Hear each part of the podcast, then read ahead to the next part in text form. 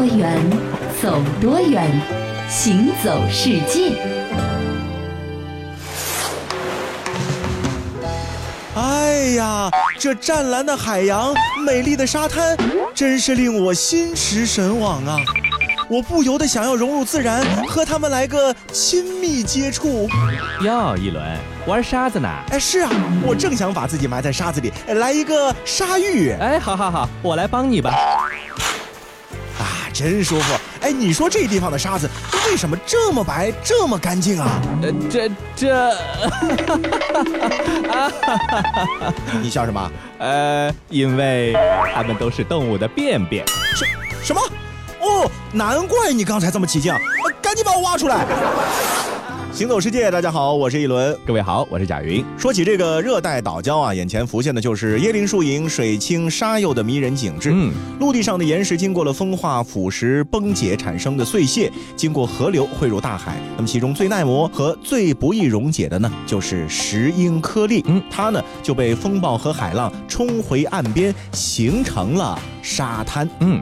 那么说到这个石英啊，很多人其实可能学过化学的，对它有一定的了解啊。这个分子结构式，石英石呢分各种颜色的，有无色，有白色，有黄色。所以说啊，普通的沙滩看起来呢，就是一片金黄的。你比如在上海的这个沙滩就是黄色的。是。那如果白色的石英比例越高呢，这沙滩呢就越白。所以咱们去很多的东南亚还有印度洋的海岛，你会发现那里的沙滩就是一片洁白。嗯。而如果岩石中的锰或者铁元素比较多呢，沙滩就会呈现出橄榄绿或者赤红色，这就更加梦幻了。没错。那说到这儿呢，很多人呢也许会有一个疑问啊，说那些孤悬在浩瀚大洋中。中的一些珊瑚礁的岛屿上，其实没有这些大型的河川，嗯，缺少石英石的这个输入的源头，比如说马尔代夫啊，比如说大堡礁啊，那些洁白的细沙是从什么地方来的呢？其实啊，海岛上几乎所有的沙子呢，都是来自于生物的作用。这些沙滩的主要成分是珊瑚和众多海洋生物的骨骼或者它的壳体的颗粒，那通常呢是呈现一个洁白的色泽。而这种白色颗粒呢，主要的成因呢是归功于鹰嘴鱼这种动物。行走小百科，鹰嘴鱼是一个大家族，包含十三个属，近一百种鱼，几乎都栖息在热带和亚热带海域的珊瑚礁区域或者周边的藻场。它们呢，有着和珊瑚一样斑斓的颜色。鹰嘴鱼主要以珊瑚还有附生的藻类为食物，偶尔呢也会从沙子中取食。鹰嘴鱼群啃食珊瑚发出的咯吱咯吱的声响啊，如果你在潜水的时候隔着很远就能够听到。那这个喜欢吃藻类的鹰嘴鱼啊，就把珊瑚呢啃下，并且呢是研碎。嗯，鹰嘴鱼的消化系统呢会吸收其中的一些营养的物质，同时呢将不能够消化的钙质的颗粒排出体外。嗯，那这些颗粒呢就是细白沙滩的一个主要成分。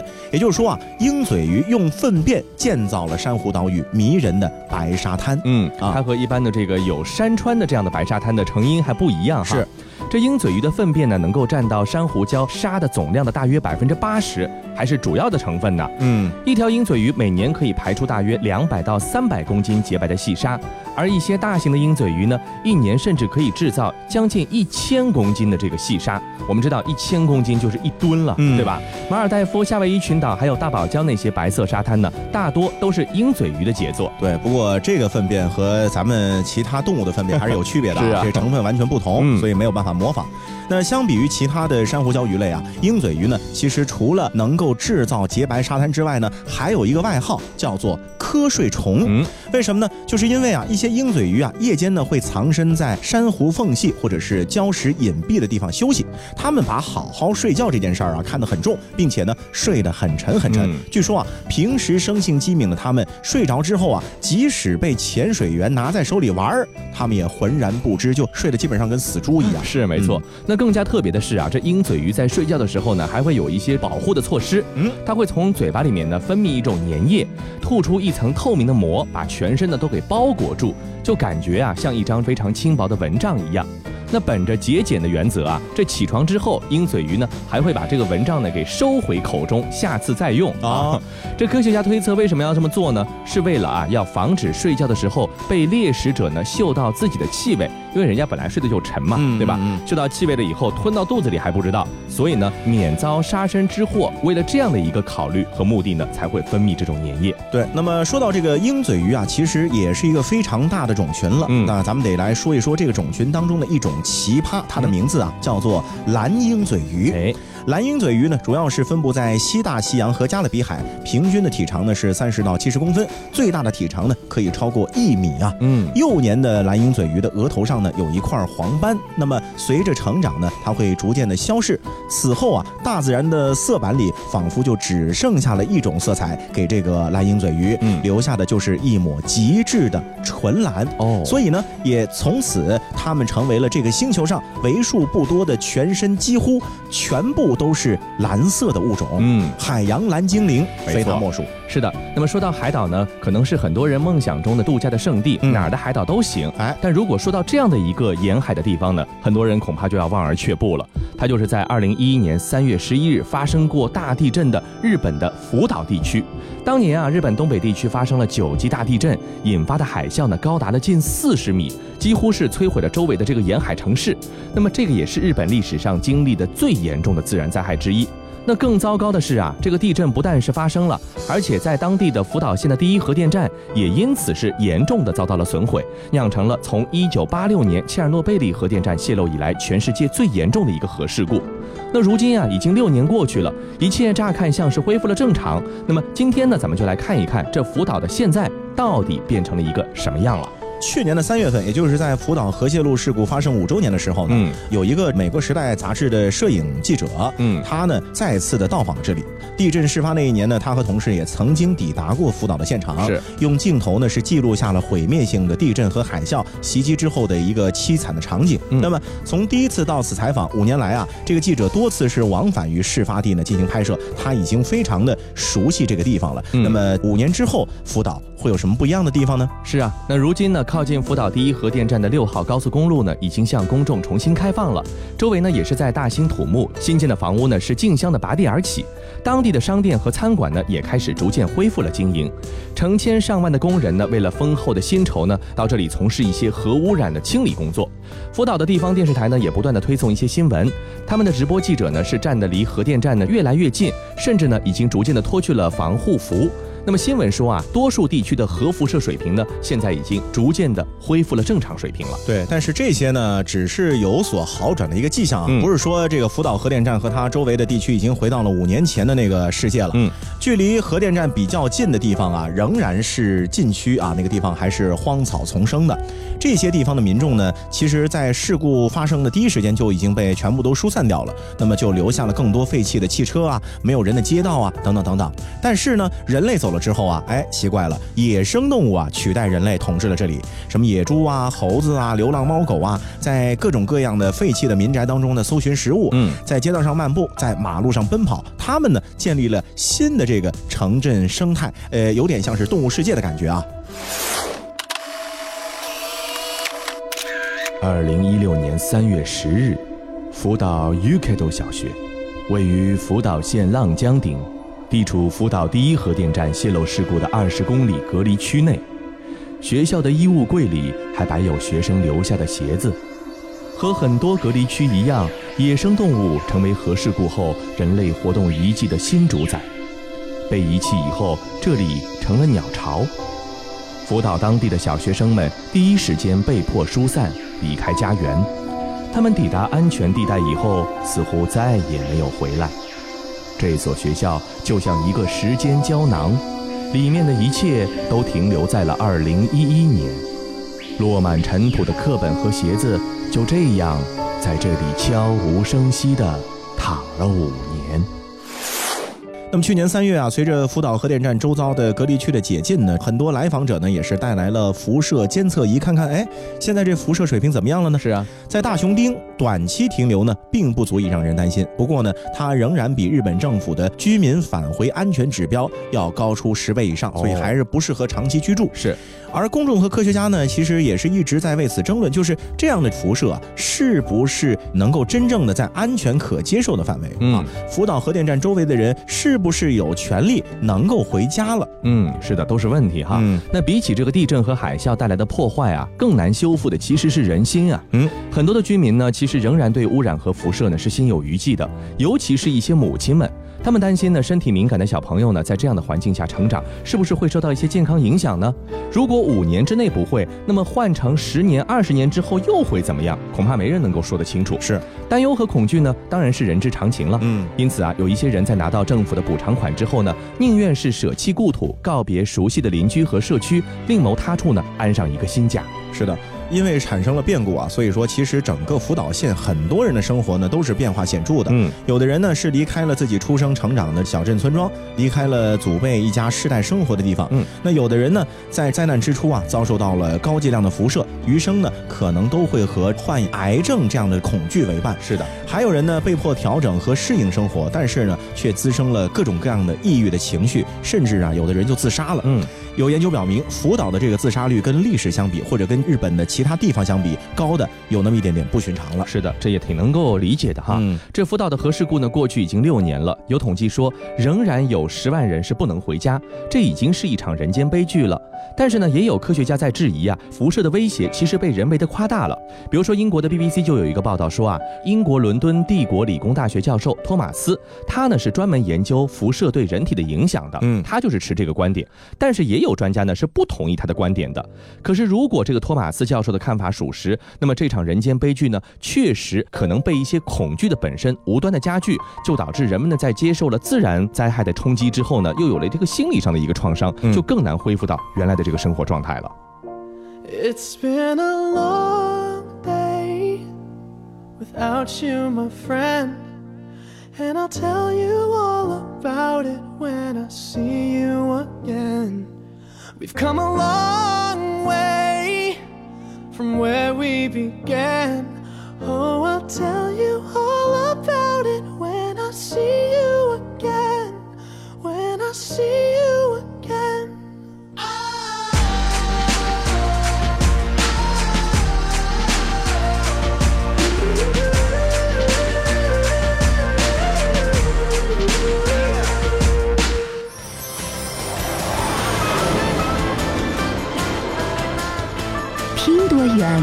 走多远，行走世界。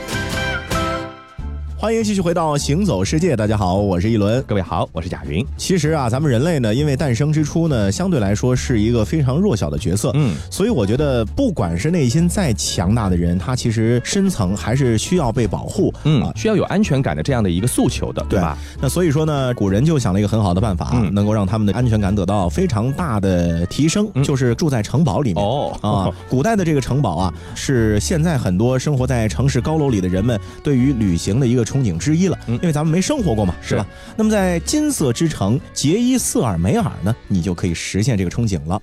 这个呢，不是那种王子啊、公主式的欧洲城堡，而是一座在沙漠当中屹立将近千年的印度式的城堡。嗯，那么推开窗啊，眼下呢能够看到的就是绵延的城墙，而城下呢散布着的都是低矮的沙石建筑民居，满目的这个黄色向远方的戈壁蔓延，一直到天际。有这幅景色，可能在。欧洲的城堡是绝对看不到的。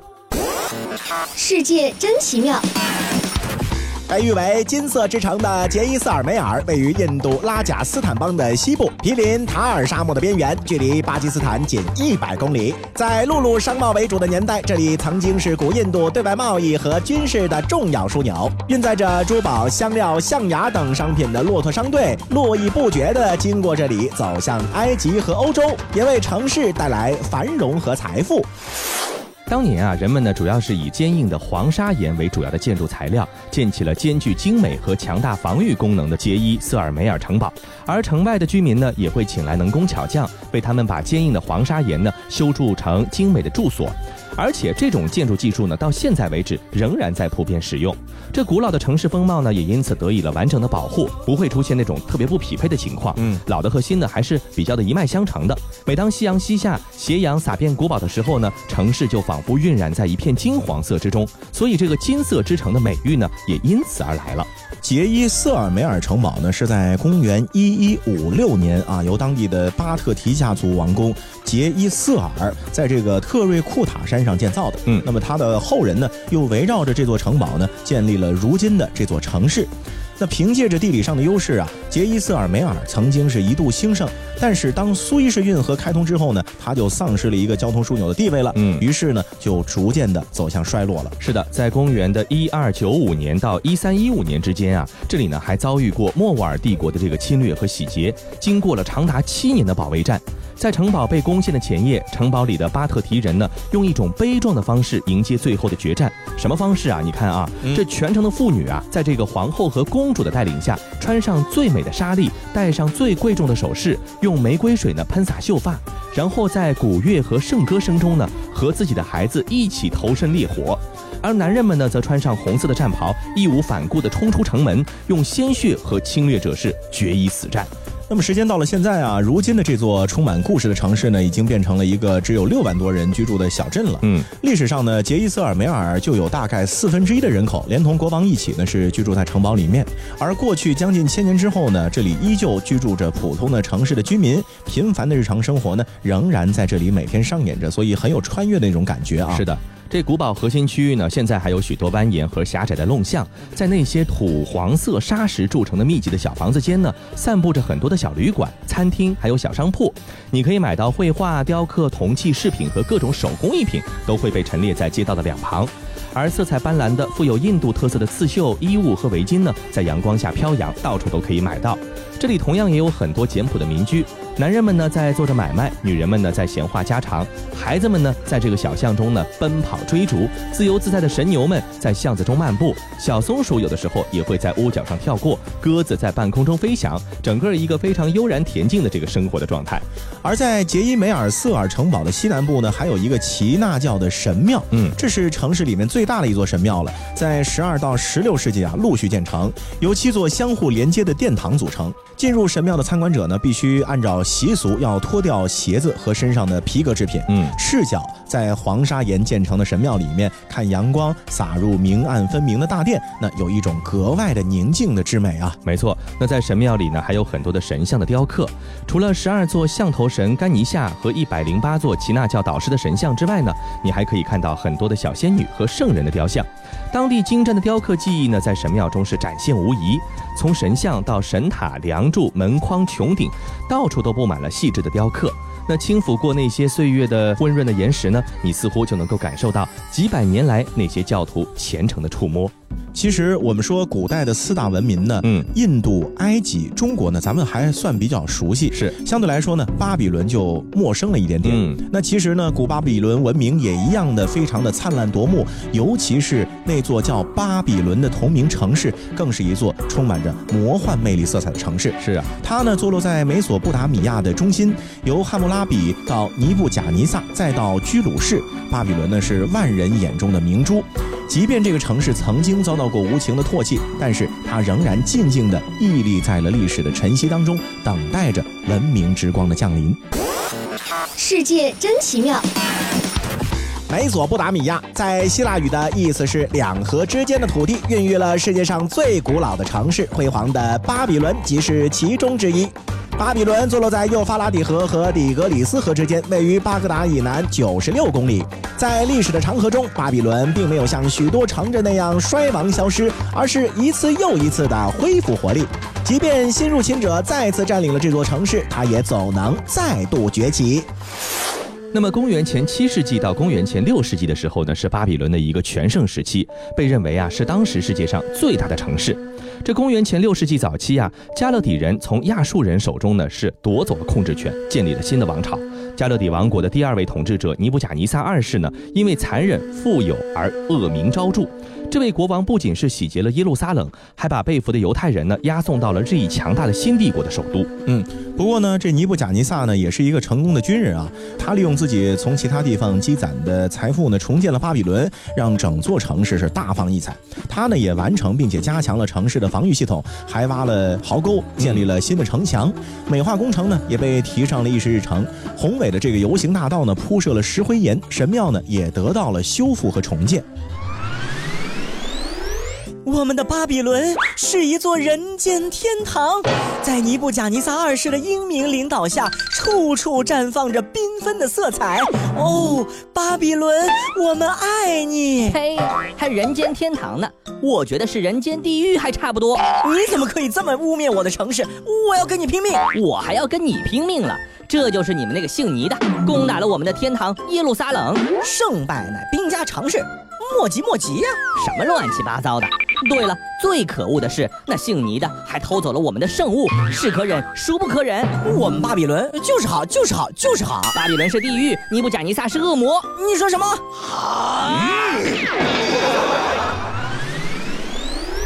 那么另一个和巴比伦有关的故事，也是我们比较熟悉巴比伦的一个元素呢，就是这个所谓的古代世界的七大奇迹——空中花园啊，对对对。但是关于这个花园的推测呢，其实非常多。嗯，从具体的位置到建造者的身份呢，到目前为止还是谜团。嗯，有人认为啊，花园呢是巴比伦皇宫的一部分，但是也有人认为花园呢是属于另一座城市的。而另一种说法是，尼布甲尼撒当时是为了他的妻子埃米提斯建造的这些花园。那么这个举世闻名的空中花园究竟藏在城市的什么地方呢？嗯，还是压根说根本就没有这个花园呢？是啊，尼布甲尼撒二世统治期间啊，没有任何的文本提到过类似花园，就连希腊历史学家希罗多德也没有提到过。嗯，那么仅有的这个参考文献呢，也是在巴比伦被废弃之后才出现的。原因呢，可能就是希腊和罗马的作家呀，常常把亚述和巴比伦啊给弄混淆了。嗯，因为亚述帝国的一部分国王呢，也拥有巴比伦王的称号。嗯，或许呢。正是这个原因，让人们呢出现了混淆，就分不清楚了。没错，那在公元前一世纪啊，西西里的狄奥多罗斯呢描绘了巴比伦的城墙，但实际上后来人们发现，他描述的似乎是亚述帝国首都尼尼微的城墙。在巴比伦宫殿的工艺品中呢，也找不到他笔下的狩猎场景，但是啊，这些场景呢却和尼尼微的亚述宫殿里的浮雕相吻合。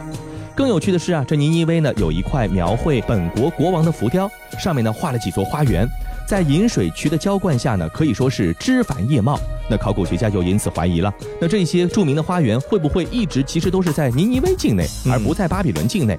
如果真的有这样的考古依据，那么这世界七大奇迹之一的巴比伦空中花园，恐怕就要改名叫做尼尼微空中花园了。好了，以上就是本期行走世界的内容，感谢各位的关注，我们下期再见。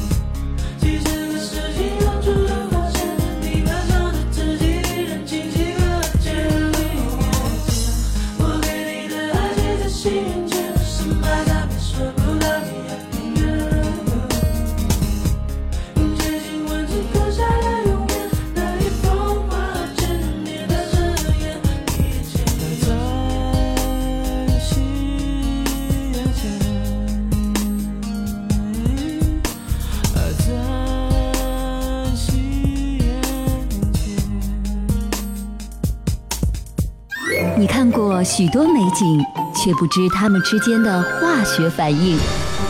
听威斯敏斯特的钟，英国王室爱喝的奇门红茶来自中国，爱吃辣的四川人遇见咖喱天堂的印度老兄，印度洋的鲸鱼在嬉戏，穿越蓝色海洋。